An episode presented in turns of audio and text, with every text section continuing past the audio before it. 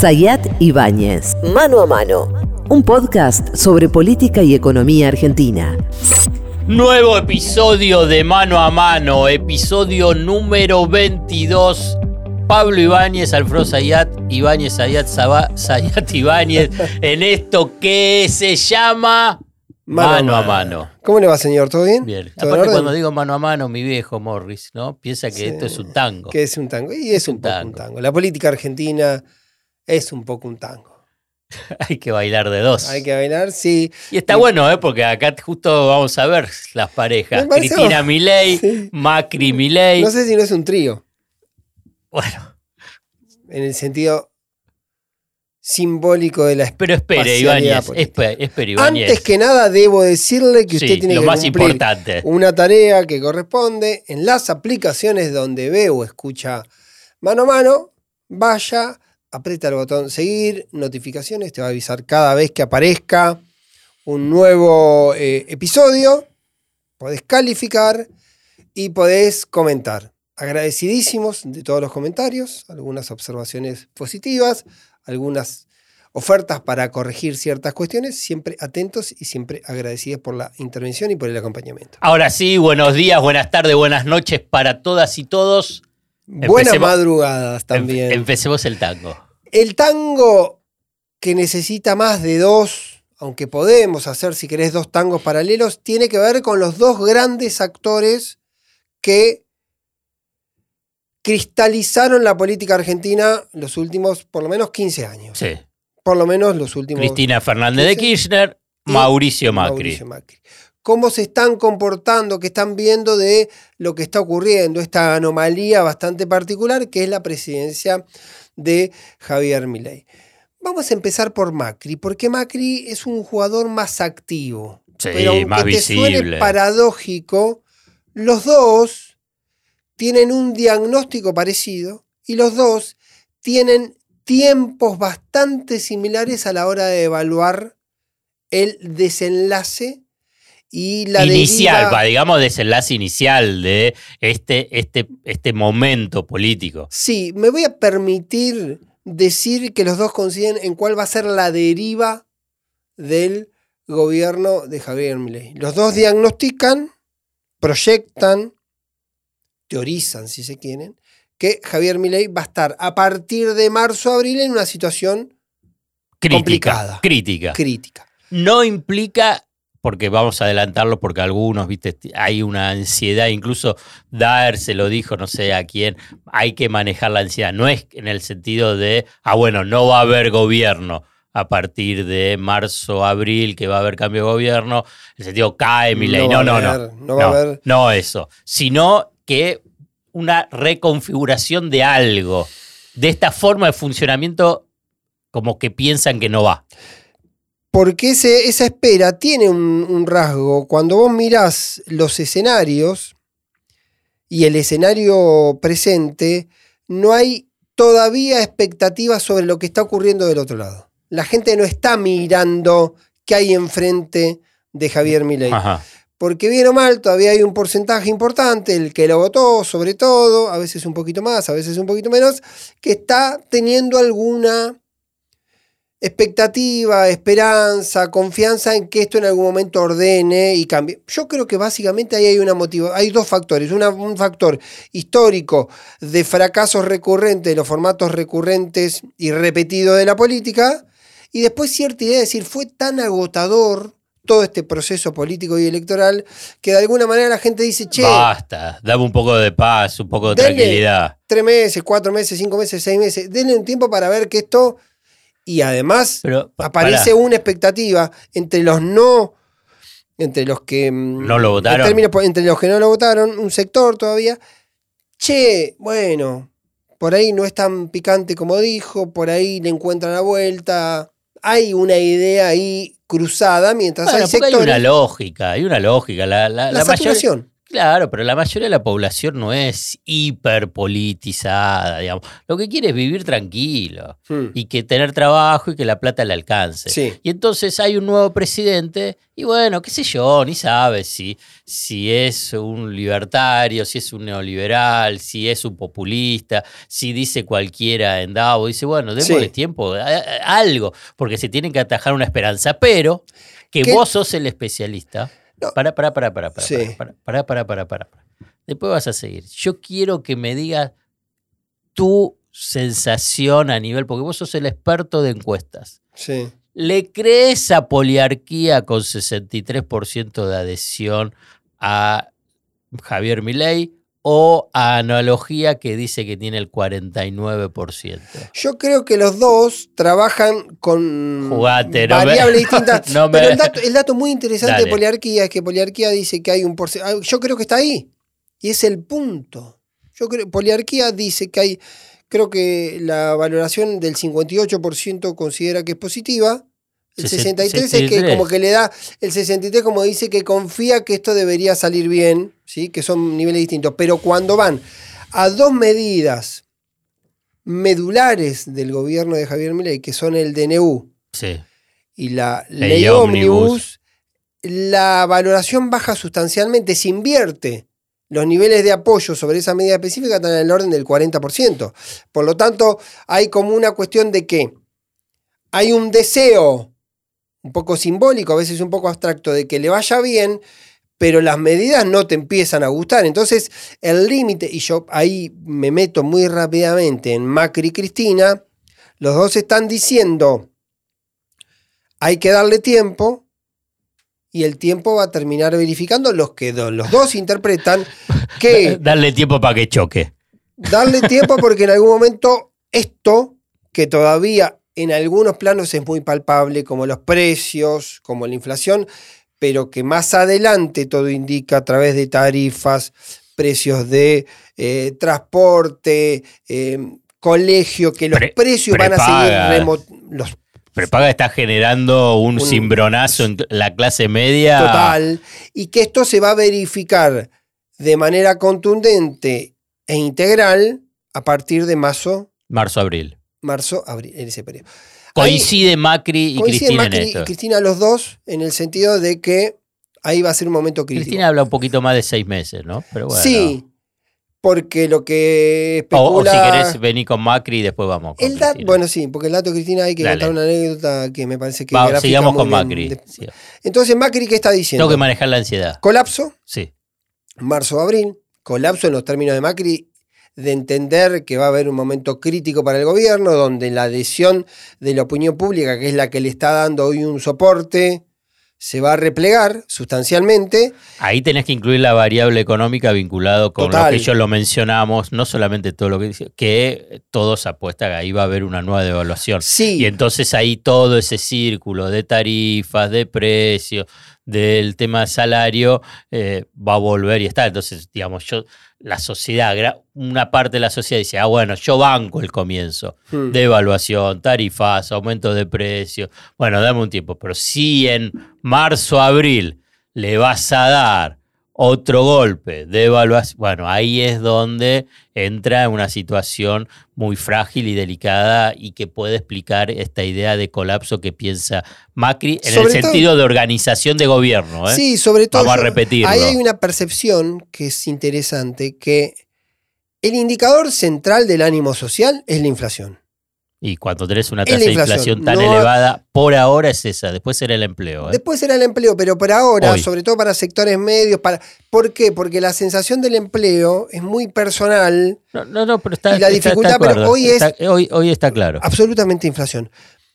La percepción es que en algún momento el, qui- el quiebre tiene que ser en, en algún momento la sensación de que el gobierno puede empezar a dar un horizonte de calmar la inflación.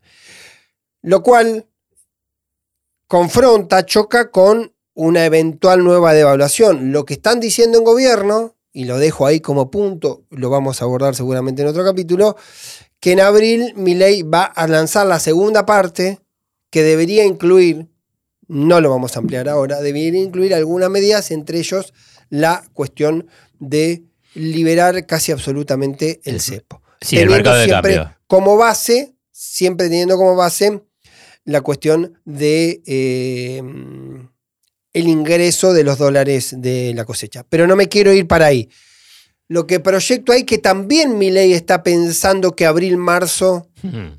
es su, su rompiente, su, su temporada difícil, que a partir de ahí tiene que hacer algo para recuperar la vitalidad o volver a recuperar cierta idea de que el sacrificio que viene ofreciendo sirve para algo. Pero Macri está esperando, y lo que está diciendo Macri es que en un momento Milei va a necesitar un soporte político. Cuando empiece a Me va a necesitar. medrar la opinión pública, cuando se empiece a deteriorar ese franco, va a necesitar de la política. Y la política soy yo. Y cuando habla de la política soy yo, Macri está diciendo compartir un gobierno. Está diciendo remodificar el gabinete. Que dirigentes vinculados al macrismo se incorporen claramente al gabinete de Milei. Algunos están hablando directamente de una idea de fusionar en términos eh, legislativos El PRO y, el PRO y la libertad, Libertad avanza. Avanza. Pero el dato, además, adicional, que hoy está Mauricio Macri con esa idea de el 2 de junio del año en curso, convertirse él en presidente del PRO. Porque en junio, porque el 2 de junio. Porque iba a ser para abril, lo empezó a demorar y ya están hablando de que esa fecha sería el 2 de junio del 2024. Mauricio Macri, siendo por un proceso de elección directa o indirecta, habrá que ver, convertirse en presidente del PRO. ¿Y eso qué, qué Y eso, implica? y eso tiene dos significados. Un significado de que Macri está lejos de querer correrse o de pretender o planificar correrse de la política argentina, si no, no te convertís en presidente del PRO. Y el otro dato, si lo atás con que él imagina que en abril mm, Milei lo va a necesitar la construcción de una idea de un- una especie de cogobierno con un protagonismo muy fuerte, con ser el, partido que cogobierna y el presidente del partido que cogobierna, que además, honestamente, dato fáctico, es el que tiene mayor eh, capilaridad territorial, muchísimo más comparada con la que tiene eh, la Libertad Avanza, porque tiene, para empezar, cuatro Pero, o eh, cinco. Me, eh, me meto un poquitito así de, de chusma en la interna bien pro. Sí. Digamos, y ahí Patricia Bullrich y Horacio Rodríguez Larreta, ¿qué pasan? La reta viene diciendo que él en marzo eh, va a hacer un movimiento que lo va a hacer despegarse abiertamente de esta actitud colaborativa que viene teniendo el PRO. Te hago una diagonal. Eso dice la reta, como muchas veces dijo que iba a desafiar a Mauricio Macri, todavía se está esperando que haga un gesto de desafío a Mauricio Macri que nunca ocurrió y que tuvo la consecuencia para él mismo en su carrera política, que todos sabemos terminar derrotado muy violentamente en La Paso. El otro actor tiene que ver con Jorge Macri. Jorge Macri es uno de los gobernadores, quizá el gobernador que tiene mayor y más fluido diálogo con Javier Milei. ¿Sí? Sí. Y es además no aparece, ¿eh? No, no, no aparece públicamente. Está bueno este es dato. el que más lo tiene, teléfono directamente, es el que más lo tiene. No habla prácticamente con otros gobernadores eh, Javier Milei. Eh, en Casa Rosada dicen que el término es esto, voy a abrir el comillas, Macri bueno. odia a Kisilov y que no tiene previsto establecer ningún tipo de vínculo con, con, con Axel Kisilov, no tiene ninguna intención de establecer una relación de... Tiene un celo académico. Nah, lo digo ya. Tiene. Para que se enojen lo los cual, libertarios. sí, quiero decir que evidentemente está poniendo un plano personal ideológico en una dimensión institucional que no debería Porque- existir. digo porque al contestarle a un fake de Kisilov. eh, ya porque- no hablamos de eso, ¿no?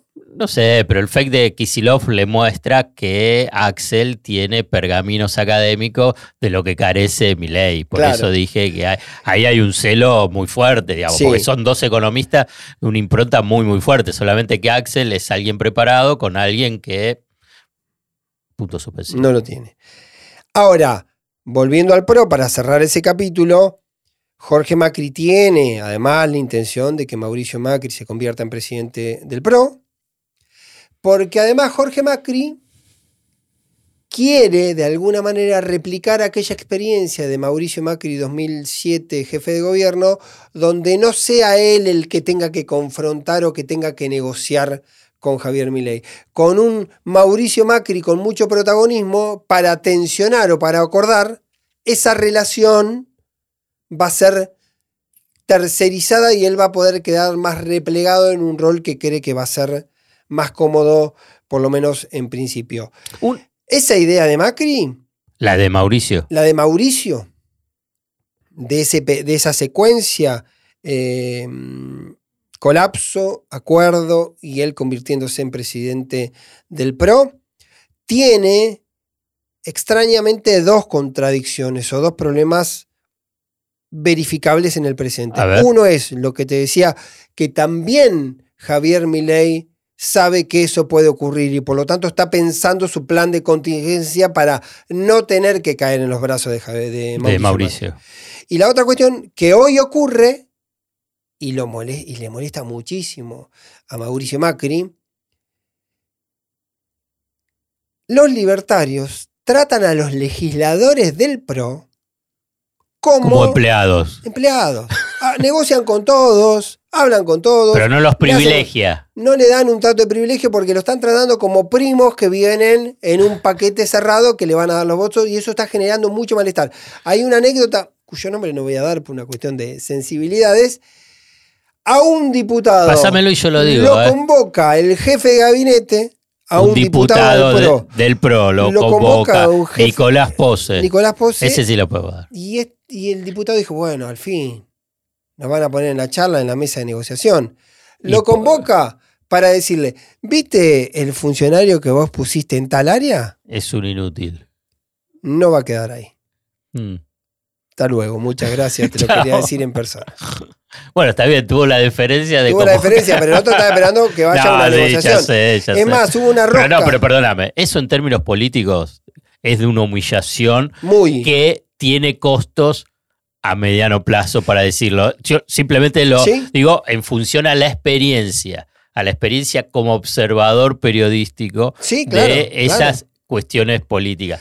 Cuando vos ahora pensás que la tenés toda, que sería Nicolás Pose, y humillás al otro, el otro se va, le dice, bueno, está bien. Te espero. Te espero. Te espero a la vuelta. Te espero. Ahora, ¿qué quiero decir? Que ese dato también está generando mucho malestar de Macri, porque a pesar de las gestualidades que viene haciendo el expresidente, el trato del otro lado no es del mejor. A pesar de muchas gestualidades, yo hablé con el diputado al que convocó eh, Pose. Y esos mismos diputados de PRO fueron, por ejemplo, en un momento a tratar de hacer un acuerdo con los provinciales y el pichetismo y el, sector del peronismo no cae, ese club, digamos, que es como el cuarto actor en la mesa, y eran más libertarios que los libertarios. Fueron ahí a ver si podían lograr un dictamen donde sea importante el artículo de la ley ómnibus que ratifica el DNU. Y le dije, no, rajad acá. Cuando le dijeron, no, eso no, empezaron a decir, che, se me hace tarde, dejé la leche en, la hornalla, me voy. Así que eso quedó. Ese es el panorama para seguir. Macri en esa expectativa, molesto por el trato presente, pero haciendo tiempo porque sabe que en algún momento, o entiende que en algún momento mi ley lo va a, a, considerar, y la reta muy desdibujado con esta amenaza futura de que en algún momento va a tener una gestualidad o va a tener algún gesto que lo despegue de eh, Ahora vamos a saltar a Cristina, pero quiero decir esto. Digamos, no, no sé si la palabra es miedo si, o la palabra es, eh, digamos, una subordinación que es bastante humillante de algunos diputados, de, de gentes del PRO, del radicalismo. Sí. La humillación y el basureo de mi ley a los radicales es histórico, ¿eh? pocas veces se vio y que igualmente van al pie de mi ley, es impactante, digamos, que tengan poco, un poco de amor propio los radicales. Y lo de Pichetto, el grupo ese ya es como que está por fuera de de, de cualquier tipo de evaluación, porque, porque es lo que siempre jugó Pichetto y todo ese grupo de lo que sería, como dijo eh, Carlos Pagni, eh, digamos, ese gran centro, digamos, eh, político que, que lo que El busca... centrado. El centrado lo que busca es la negociación. Sí. digamos, es como que, como que lo tienen en, en- en sangre. Hay dos explicaciones Pero- básicas. Una primera explicación es que el centrado más de Loredo y buena parte del radicalismo,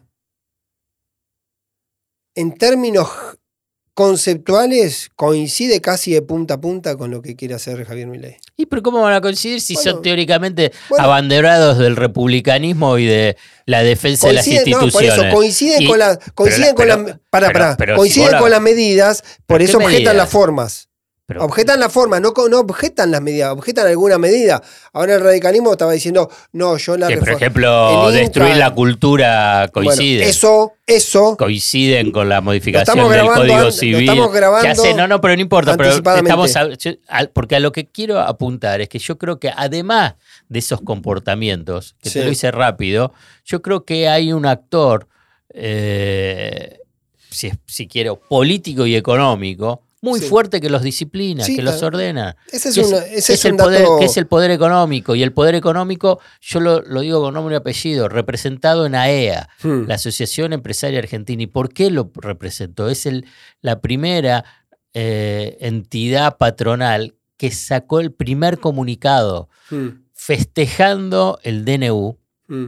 Diciendo que es una oportunidad histórica y obviamente olvidándose de su preocupación por el republicanismo y la división de poderes y la institucionalidad. Hmm. ¿Y quién maneja AEA? ¿Quién es la conducción política de AEA y por consiguiente del poder económico? Es Clarín y Techín. Y son muy fuertes, son muy fuertes para disciplinar a sectores de, eh, de la política. Si, si no, no se puede entender. Si no lo podés entender, no puedo entender la humillación de los radicales, porque Hay no un- tengan un poquito de amor propio. Hay- Puedo entender esta cuestión de incluso los del PRO, agarran que te, lo, te, te- te sopapean, o a sectores vinculados a Pichetto. Bueno, hay una cuestión muy, muy fuerte que si no se incorporan en análisis pasa a ser cuestiones que decir que no, no, no, no lo puedes racionalizar, no lo tra- Yo, yo creo que analíticamente. tiene, yo creo que tiene una lógica bastante clara. Y el tercer elemento, que era el segundo, vos agregás uno más. El tercer elemento es que sigue siendo todavía un mayor factor de aglutinación el antiperonismo o antikirchnerismo que el antimilei. ¿Y pero cómo vas a responder Es a tu base electoral, por ejemplo, las clases medias, que lo único que están puteando es por el aumento solamente de las prepagas? Y vos agarrás y te cruzas de brazos y no, no haces nada. No por ahora. Eso quiero, eso- ese me parece que Bueno. es un dato. Si uno no se detiene en los tres elementos, y para Sí. mí son, son importantes, si querés los repasamos. A ver, La cuestión de que ideológica y conceptualmente comparten muchas cosas. Sí. Pueden discutir las formas. sí. Pero vos, qué sé yo. Eh, el otro día eh, Milei retuiteó un, chiste irónico contra Lustó y Tetaz.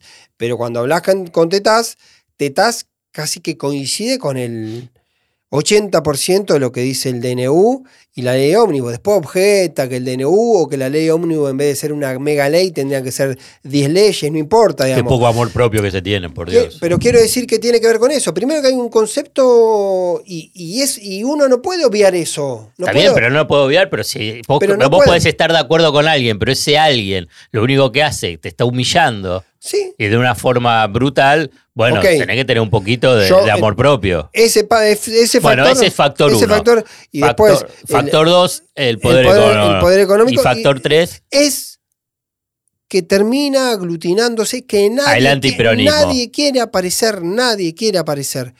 Nadie, salvo la izquierda, está dispuesto a aparecer como un aliado del kirchnerismo. o cuestión. peronismo, o las. Peronismo, Unión por la Patria, digamos, para hacer una, una, una marca comercial, como diríamos, un sello para generalizar todo eso. Y es un factor todavía muy importante. Es un factor todavía muy importante. Por eso, Sí, la dinámica eso, ¿eh? de la ley puede ser que salga la ley genéricamente, como es probable que salga, y que después, en, en- en- en- los casos particulares, se vayan cayendo, se, cae, se caiga el capítulo de cultura. Bueno, no por importa, el ya está eso. Pero Pero bueno, pero ahora saltemos a. El tercer elemento es determinante, por eso digo determinante, porque además es determinante de la vocería. Y es determinante, porque ese factor no casualmente es el que expresa o de quién se espera que tenga una actitud más intensa a la hora de objetar al gobierno. Como si estuviese en la cancha. ¿Qué está haciendo Cristina? Bueno, Ya dijimos que Cristina y Macri tienen la misma coincidencia sobre un gobierno que va a tener eh, crisis a lo largo del primer eh, semestre, ¿sí? crisis política, crisis económica verificada en lo político, sobre todo desde el punto de vista em, de la cuestión em, solidez política que en algún momento entra en crisis por el corrimiento o el desplazamiento de la opinión pública en lo que hoy parece un respaldo ajustado, pero, pero respaldo al fin, numéricamente está, está bien. Y el peronismo está en una triple contradicción, porque los voceros son voceros un poco de consumo irónico también. Em, Moreno Grabois. Moreno que está en la posición del beneficio mediático de que como él no formó parte del gobierno y siempre estuvo en, en contra del gobierno y fue opositor al gobierno de, del Alberto de Fernández. todos y fue candidato incluso, aunque no le fue bien, pero fue candidato eh, en, en la PASO, ¿sí? Entonces tiene esa... Hay otra forma de decir no le fue bien. Le fue para la mierda. Ah, ahí está. Bueno, no le fue, no, no le fue bien, porque en realidad, eh, quiero decir, no, no, porque también... Esta es una charla de amigos. porque a las minorías, a las minorías, sobre todo muy intensas, no le iba bien y además no- un mercado donde... Bueno, Moreno iba a basta. Se hablar. fue un comentario hacia el pasado. No, está amigo. bien. Pero es relevante, pero porque la Eh, pregunta es eh. por qué ahora Moreno se vuelve una especie de consumo retroactivo de ese, acto- de ese sector político. ¿Por qué mide en el rating? Sí, pero mide, no es que miden el rating. Digo, cuando miden el rating se supone que eso genera interés lo que, lo que Y, bueno, Moreno. porque hace show. Bueno, Cuando bueno. hace show, vos gritás y El todo. punto es que también es cierto que no hay otras vocerías. bueno, También Grabois más o menos está un tomando. Está ocupando un vacío y el otro actor es Grabois. Y el otro actor es la CGT. Y Es sorprendente que la CGT ocupe ese lugar, ¿eh? Bueno, bueno. Históricamente. No, no, en términos históricos. Creo que lo charlamos en algún Sí, momento sí, acá. sí, sí. Que era un- la osadía de la CGT cuando todos esperaban que iba a tener. Yo creo que básicamente tiene que ver con que no encontraron Interlocutor. lado un interlocutor. Y por ahora sigue.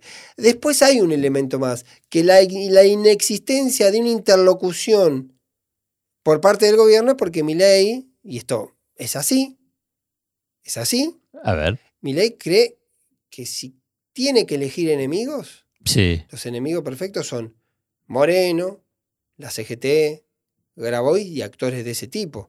Porque de alguna manera expresa todo lo que él, en su imaginario y en su descripción, y parte de sus votantes entienden como la casta, lo, lo más ideologizado. O sea, la, la lógica de la CLO.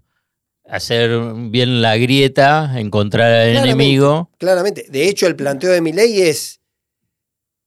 Si no Pobre, funciona sí, mi plan. pobre Milei. Si, si escucha que dije que Sí, si esté la ok. línea de la CLO, le puede agarrar No, no, urticaria. pero, pero para entenderlo bien, Milei en su expone en su planteo muchas veces dice, si esto funciona mal, la vuelve el culpa. kirchnerismo. Sí, sí, sí, sí. Entonces, ya habíamos, habíamos charlado en su momento Sí. que era esta posición que tuvo, esta conversación que tuvo Massa con los de la CGT, que le decía bajemos el tono porque lo que no puede ocurrir con el peronismo es que aparezca como un actor que desestabiliza al Cristina. gobierno. Cristina está esperando. Cristina está esperando y yo voy a citar una anécdota. Cristina citar- Fernández de Kirchner. eh, sin citar el nombre, porque no lo quiero citar. ¿Y si lo cito yo? Bueno. ¿O no, o no me dejas? Decime, si no, querés no, lo bueno, cito. podemos decir, para, si querés no damos los nombres concretos, pero decimos el presidente de una La empresa empresa pública. del Estado Y que le habían ofrecido que se quede temporalmente, por lo menos al frente de la empresa, presentó un plan. presente un plan para la eventualidad de que esa empresa se restatice o quede en manos de los em- empleados. Sí. Ya más datos no podemos dar. Eh, Avanzó. hizo las avanzó. consultas No, no, pará, pará. Avanzó. en el diseño. Avanzó en el diseño. Una auditoría externa también avaló ese plan. fue aprobado por el Ministerio de Infraestructura de Javier Milei, o sea, Mm. toda lo que podían hacer, digamos, ese ordenamiento, le dijeron, dale. Dale para adelante. Pero, Fue un hombre que está ahí por una decisión política, que forma parte de la conducción de Cristina Fernández fue a preguntar, ¿y?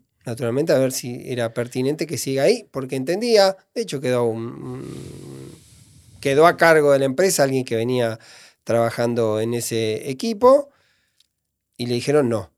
Salí de ahí maravilla, Salimos todos, dijo. Porque en seis meses la situación del gobierno va a ser eh, crítica y no podemos quedar pegados, involucrados eh, a ese espacio. Esa anécdota, que después tiene derivaciones también, porque en realidad eh, hay un planteo de que decían que era muy difícil la instrumentación efectiva de ese, De ese plan. de ese plan, porque entre otras medidas, básicamente ese tipo de empresa labura mucho con leasing y nadie hace acuerdos sólidos con una empresa que está manejada por sus trabajadores, digamos, en el mundo, en ese nivel, en esa dimensión de la industria. No importa, tomamos ese dato para explicar por qué Cristina está esperando las señales que baja Era Aerolíneas Argentina, porque Sí. ya dijiste todo. y el que apareció en estos días fue firmando, porque hubo un- como una nota que motoriza eh,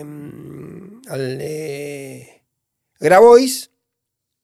Apareció el que había estado muy guardado, no estaba prácticamente participando de las discusiones en el Congreso, fue eh, Máximo, Máximo. Kirchner, que también está en esa línea, está en esa línea de esperar que avance el tiempo y la reacción. Hay como una gran discusión hacia adentro sobre el tiempismo, digamos, porque si vos estás esperando que un tren choque, el choque tiene víctimas. Entonces, ¿qué tenés que esperar que el tren choque para decir la vía estaba mal o el conductor estaba Pero- mal? ¿O tenés que agarrar y empezar a decir antes, che, este tren va a chocar? Déjame decir, por vinculado con esto, con el tema del tiempismo, eh, que a veces se mezclan diferentes procesos, ¿no? Mm. Y, y hay dinámicas que son diferentes. Una es la dinámica económica bien coyuntural del día a día, que eso genera una dinámica social, ¿no? Y después está la dinámica política. Hmm. Y, y si a veces la ansiedad o, o lo que son los procesos, yo te digo cuál es la lógica de los tiempistas, ¿no? De lo económico, que ves un horizonte que va a chocar, pero que a la vez la crisis social ya se está, palma- se está palma- palmando. Entonces es una cuestión, digamos, ya muy inmediata. Pero los tiempos políticos son otros, porque los tiempos políticos implica de primero alianzas, Hmm. después de alianzas de confianza, después de liderazgos, de reconocimientos de liderazgo dentro de esas amplias alianzas y después la empatía con la sociedad, Claro. que la sociedad te reconozca esa alianza y ese liderazgo. Y, y son tiempos diferentes. Son tiempos diferentes. Los tiempos económicos, si querés, para ponerlo en términos de Macri y Cristina, son seis meses. Hmm. El términos, los términos sociales son hoy. Sí, claro. No, no es seis meses. Sí. Y los términos políticos, y yo qué sé, por ahí son de dos años. ¿O no? Hasta la, hasta la ¿cómo O- se llama? Elecciones intermedias. O cuatro años dentro de la institucionalidad, te estoy Mm. diciendo. No, no, nivel claro. de términos Porque políticos. incluso eh, cuando, vos, cuando vos trabajás con los consultores y sondeás a ver qué se ve en el ecosistema opositor, la gente no está buscando, mayoritariamente no está buscando una representación, porque también es cierto, y lo asiste, más allá de sus propias medidas, lo asiste la, la- el ejercicio del poder, todavía estás en el, en el tránsito de que tus medidas, las medidas del gobierno de Javier Milei, también están mediadas e intervenidas por las medidas del gobierno que venís. Anterior. Por lo tanto, es difícil que el que se fue hace un mes pueda emerger Me- como una alternativa. En este, por eso es la gran discusión hacia adentro del peronismo y sobre todo esta falta de referencia. Déjame hacer eh, una amalgama algunos Macri-Cristina para que vos lo, lo- lo pienses. Digamos, Macri dice, voy a seguir estando en la centralidad política. Sí. ¿no? Cristina ya desde hace bastante dice, yo no quiero estar en la centralidad política pese a que Mm. está colocada dentro de la centralidad política porque incluso para la oposición le sirve ponerla en el centro. Ella es como que se quiere correr y fíjate que no está. Digamos, en- desde que comenzó el gobierno no hay, salvo uno o dos posts en Instagram, Sí. pero menores. Sí, Uno, un TikTok, aquel de yo les dije, lo de esta inflación. Lo de esta inflación y algo de Maradona, me parece, Sí, o no sé. Bueno, Sí, bueno, o sea, pero no. En términos políticos, lo más No. poderoso fue lo de esta inflación cuando salió a decir, recuerdan que yo le hablé de esta pero inflación. incluso, pero bueno, un- este comunicado o este documento ella no lo firmó. No lo firmó. Fíjate que firman todo, ella podía haberlo firmado tranquilamente sí, y no, no lo firma. Celebridades también lo firmaron. ¿Cómo, cómo Académicos también lo firmaron. periodistas, Sí, periodistas. ¿cómo, cómo, cómo visualizás eso, digamos, de Macri en la centralidad y Cristina no? O Cristina obligada a estar en la centralidad, digamos, porque... Eh, Está es- bien ese, ese planteo, porque Macri tiene una dificultad con mi ley. Ujú, En la hipótesis de que el modelo Milley sea siquiera parcialmente exitoso, el dueño de ese éxito es ujú. Porque Milley se va a quedar con el espectro de la expresión de la derecha, centroderecha, ultraderecha, Bueno, de todo. y Si- si es el fracaso, Bueno, si es el fracaso, el fracaso va a ser también, también, de, de Milei. y de sal- Macri. bueno, salvo que Macri sea un socio de, de- sea un socio de la solución. ¿Sí? No se puede leer la frecuencia de Macri con todo el proceso que pareció que el 20 de diciembre iba a ser el copresidente y finalmente terminó siendo un jugador bastante lejano por el protagonismo que le dio, que simbólicamente fue importante, pero que en la práctica no le dio eh, Javier Milei, y ahí esa amalgama, Pero- es- esa, esa construcción entre ellos dos es lo que está definiendo lo que Pero viene. si Macri tiene niveles de rechazo similares a lo de Cristina, digamos, ¿por qué él ocupa esa Incluso centralidad? Peor. Incluso un poquito peor. ¿Por qué él ocupa esa centralidad sin problemas, sin, sin, sin pudor? Porque- Y que incluso Milei algo toma o no toma y Cristina no. Bueno, pero porque el universo del antiperonismo Sí. encontró por ahora una nueva estrella que es Javier Milei. Entonces la expectativa es Javier Milei. No forma parte de la expectativa actualmente Mauricio Macri.